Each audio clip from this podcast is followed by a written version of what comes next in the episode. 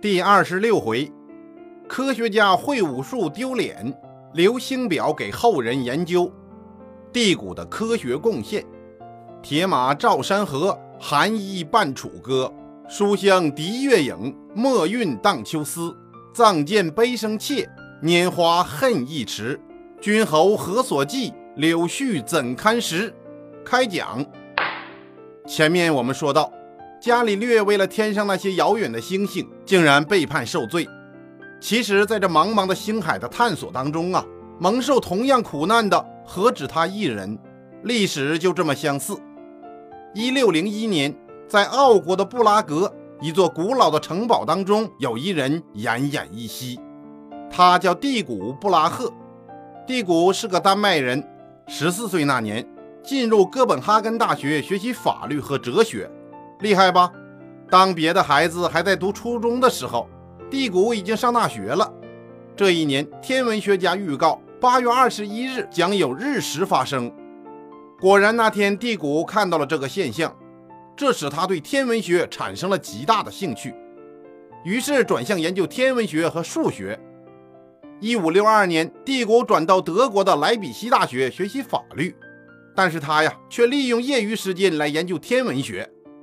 一五六三年，蒂古观察了木星和土星，并写出了他的第一份天文学观测资料。同时，他领悟到当时用的星历表不够精确，于是他开始了长期系统的观测，想自己编制更精确的星历表。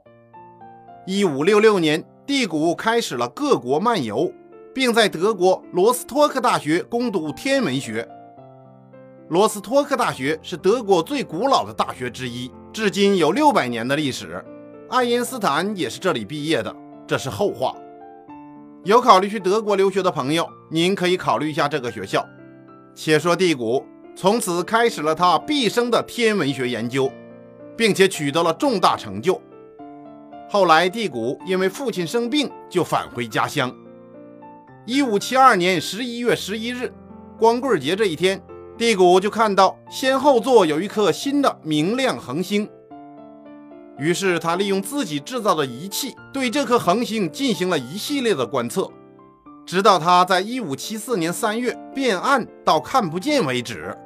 前后十六个月的详细观察和记录，取得了惊人的结果。彻底的动摇了亚里士多德的天体不变学说，开辟了天文学发展的新领域。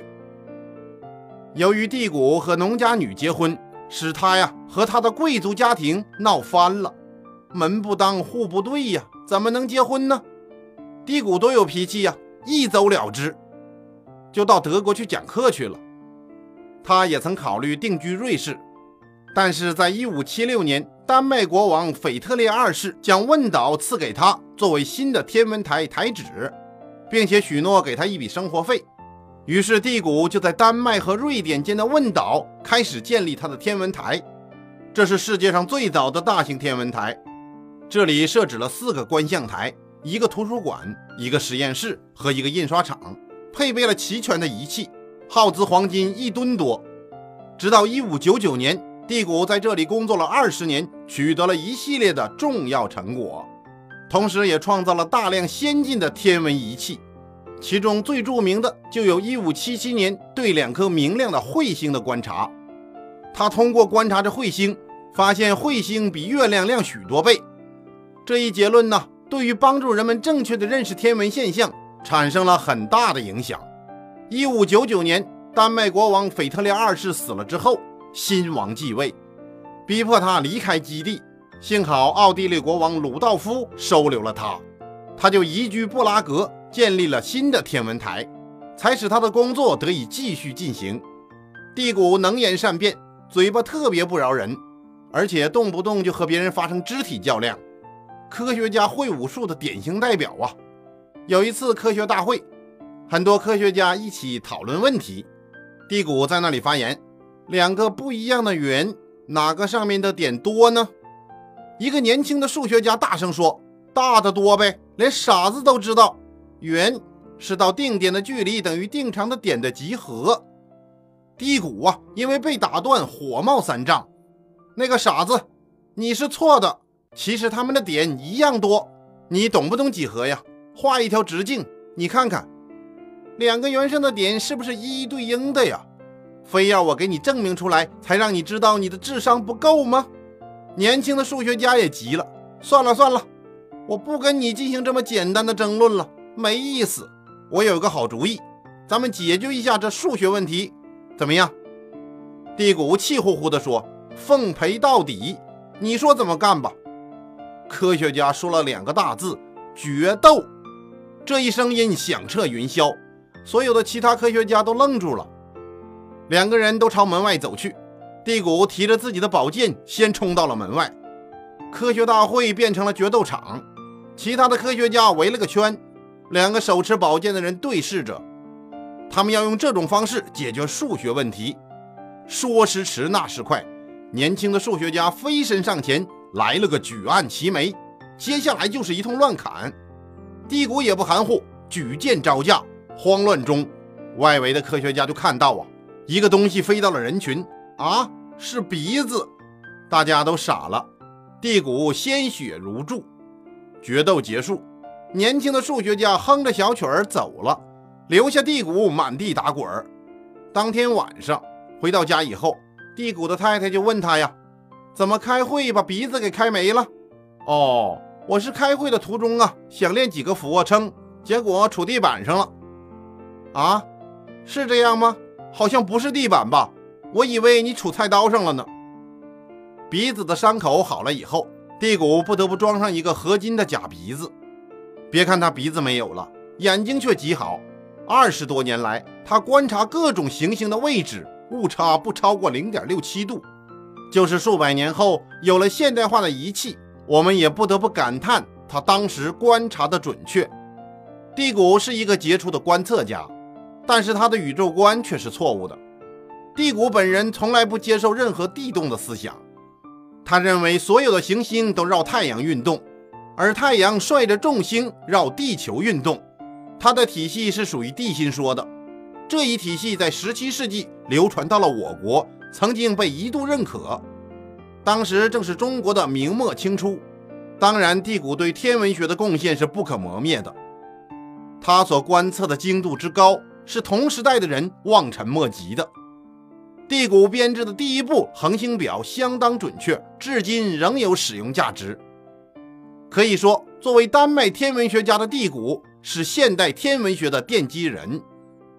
一六零零年，地谷与开普勒相遇了，邀请开普勒做自己的助手。开普勒呀，他的身世是不幸的。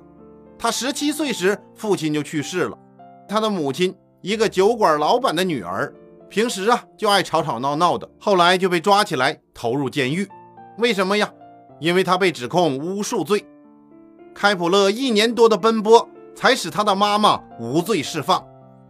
开普勒就读于图宾根大学，一五八八年获得学士学位，三年以后获得硕士学位。他身体瘦弱，眼睛又近视又散光，观天自然很不合适。但是他有一个非常聪明的数学哲学的大脑。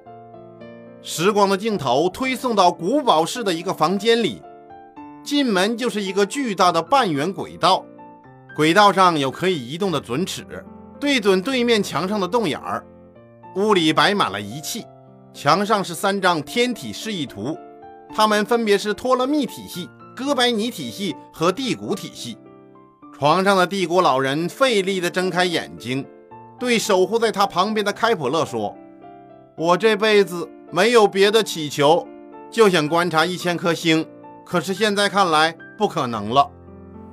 我一共才记录了七百五十颗，这些资料就全留给你吧。你要将它编成一张星表，以供后人使用。为了感谢支持我们的国王，这星表就以他的名字——尊敬的鲁道夫命名吧。我是不行了。”撑不住了，地古说着喘了口气，看看周围陪伴他一生的仪器，还有墙上的图表，又招了招手，让开普勒走得更近些。不过你要答应我一件事，你看，一百多年来，人们对天体众说纷纭，各有体系。我知道你也有你的体系，这个我不管。但是在你编著的星表和著作的书籍当中。必须按照我的体系。开普勒的心中突然感觉像什么东西敲击了一下，但是他还是含着泪答应了这个垂死的老人。老人又微微的转过头，对守在床边的女婿腾格尔说：“我的遗产由你来处理，那些资料你就交给他吧。”说完就与世长辞。屋里一片沉默，开普勒用手擦掉腮边的泪水。他从外地辛苦跋涉来拜见这位天文学的伟人，才一年时间，想不到老师就辞他而去，哪能不潸然落泪？这时，腾格尔突然站起来，转过身，掏出一把大锁头，把资料箱咔嚓锁上了，把钥匙挂在脖子上，狠狠地瞪了开普勒一眼，转身出门，直奔赌场而去。蒂古死后，开普勒继承了他宫廷数学家的职务。但是他领到的薪水呀，只是地谷的一半，而且就这一半呢，还常常被拖欠。看来当时啊，不是按岗位来领工资的，而是按人来定薪酬的。开普勒本应该信守承诺，着手星表的编制出版，但是连年的战争加上腾格尔又争名又夺利，不肯交出全部的资料，所以开普勒只能暂停星表的编著。闲暇下来的开普勒开始写科幻小说。没多久就出版了《梦游》一书，这是一部纯粹的幻想作品，里面说的是人类和月亮人的交往。书中谈到许多不可思议的东西，像喷气推进呐、零重力状态呀、轨道惯性、宇宙服等等。人们至今也不明白，四百年前的开普勒他是根据什么想象出这些高科技的成果呢？尽管开普勒的书是纯科幻作品。但是它有一定的背景来源，比如毕达哥拉斯的画呀，或者古希腊神话呀。当然，开普勒的主要工作还是研究星球，他把目光投向了火星。无论是托勒密还是哥白尼，尽管体系不同，但是他们都认为星球是做圆周运动。起初，开普勒自然也是这样假设的，他把地谷留下来关于火星的资料，用圆周轨道来算。只算得头昏眼花、心慌神烦，草稿纸整整写了四麻袋，但是连算了几个月，毫无结果。这天，他的夫人走了进来，看到这些画满大小圆圈的纸片，气得一把抓过去，揉作一团，指着他的鼻子嚷道：“你自己是不准备过日子了，可是还有我们母女呀！自从跟了你，就没过上一天舒心的日子，吃上顿没下顿。”你每天晚上看星星，白天发呆。你看看别人的老婆，每天逛街买东西。看看我，穷的只剩下最后一条裙子了，上面还有个洞。你还在梦想你的天体吗？天体，马上我们就穷得裸体了。我早就给你说过，不要来找地谷这个糟老头子。他这么一死啊，留下个烂摊子给你，要钱没钱，要人没人，看你怎么收拾。说着，便呜呜咽咽地哭了起来。开普勒是一个天性柔弱的人，性格特别的温和，很少与人顶嘴。他自己也觉得对不起妻子。这个女人本来是个富有的寡妇，开普勒娶她呀，就是为了得到点财产来补偿一下自己的科研。听众朋友，您想想，这夫妻关系能好得了吗？当然，他们自己说是真爱。开普勒就这样每天饥肠辘辘地从事着科研工作。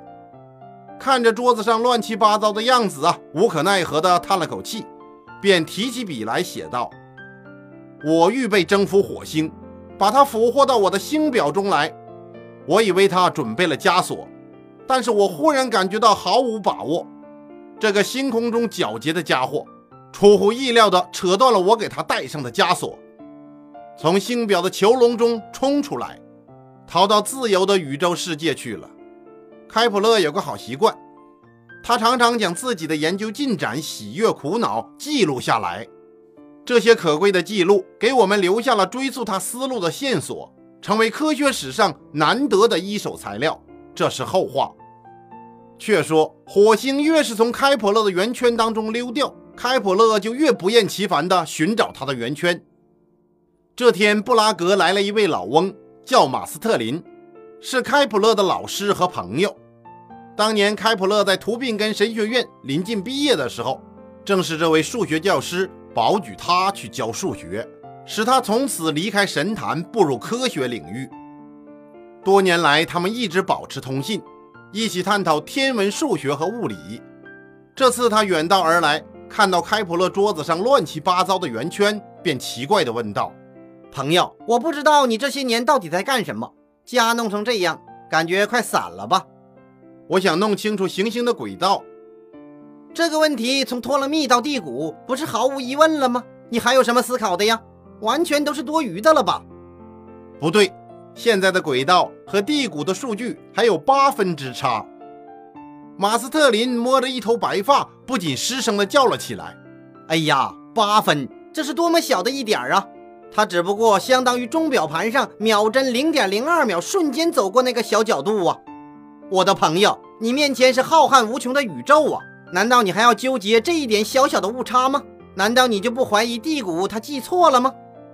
开普勒虽然神色疲倦，但是口气十分坚决地说：“是的，我已经查遍了地谷关于火星的资料，他二十多年如一日的观察数据完全一致。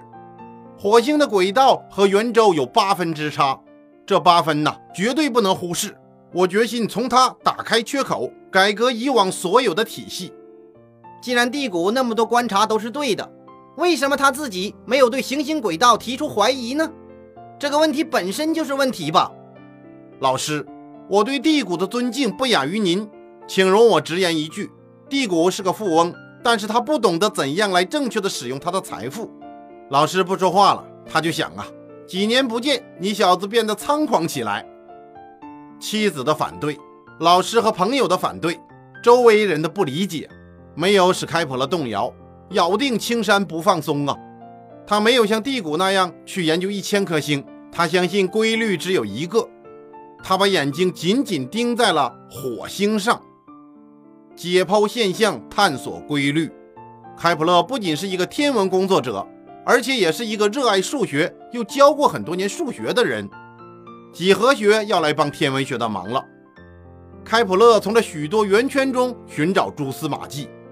他双眉紧锁，目光紧紧盯在数据和图形上，寻找着答案。忽然，他眼睛一亮，感觉灵感来了。开普勒找到什么灵感了呢？我们下回再说。